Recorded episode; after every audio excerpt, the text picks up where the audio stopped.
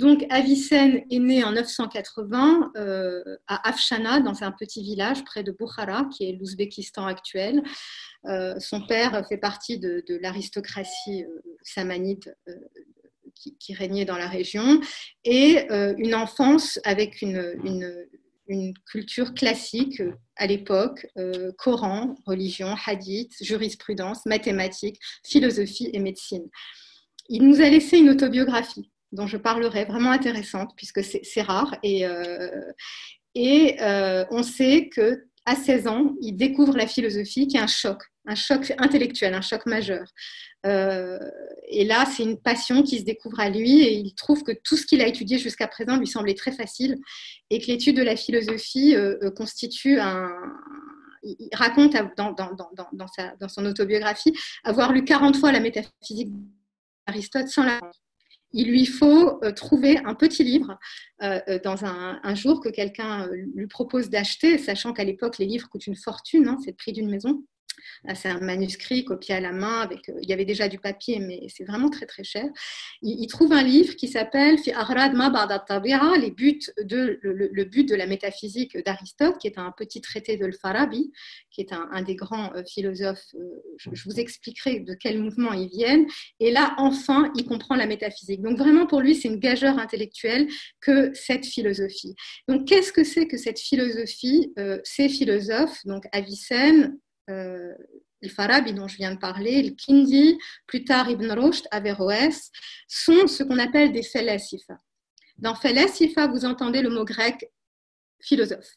C'est une translittération directe du grec philosophe. Donc ces felasifa sont des,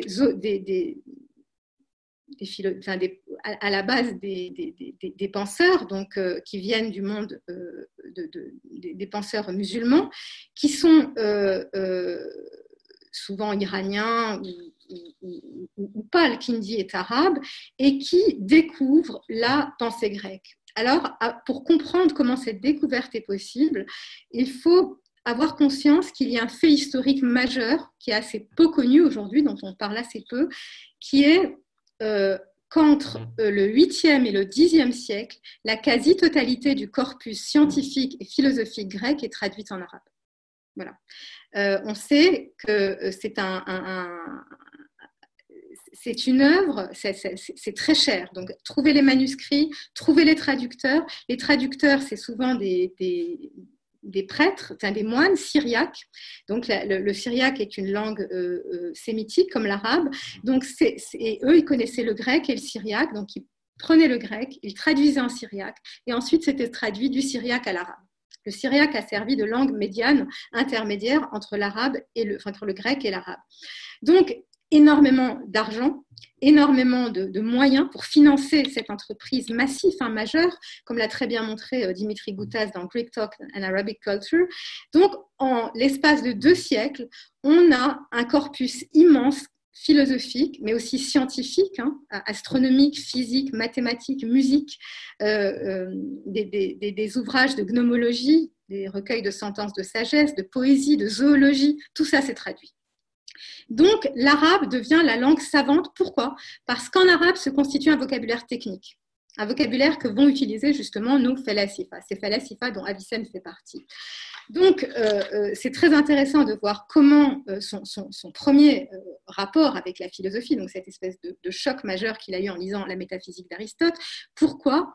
Parce que ce n'était pas du tout prévu que je dise ça, mais bon, c'est pas grave. Pour Avicenne, en arabe, la métaphysique, c'est l'ilahiyat. L'ilahiyat, c'est donc ce qui concerne les divinités tout ce qui concerne euh, euh, euh, ce qui se rapporte au divin. En grec, métaphysica veut dire après la physique, tout simplement. Et pour Aristote, qui, a laissé, qui nous a laissé un ouvrage qui s'appelle Métaphysique, un ouvrage qu'on étudie et qu'on commente encore aujourd'hui en se battant entre spécialistes, cet ouvrage ne parle pas que de Dieu.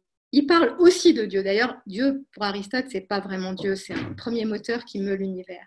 Mais il parle de l'être, de l'ontologie. Qu'est-ce que c'est l'être? Pourquoi y a-t-il l'être plutôt que le non-être? La grande question philosophique grecque. Et Avicenne, au début, il ouvre ce livre et il comprend pas. Il comprend pas, on lui parle pas de Dieu, on lui parle pas d'Hilariette, on parle un tout petit peu dans Métaphysique euh, Lambda 12, qu'il a d'ailleurs euh, commenté, mais il est perdu. Et tout d'un coup, il lit l'ouvrage de Farabi et il comprend que la métaphysique, c'est la science de l'être, dont une des branches est l'ilahiyat. Et là, tout se fait clair dans sa tête et ça deviendra donc l'un des plus grands métaphysiciens euh, que l'histoire euh, a produit, vraiment. Sa distinction entre l'être nécessaire par soi et l'être possible, on la retrouve dans toute l'histoire de la philosophie euh, juive, latine, jusqu'à très tard. C'est vraiment un, apport majeur à la pensée universelle.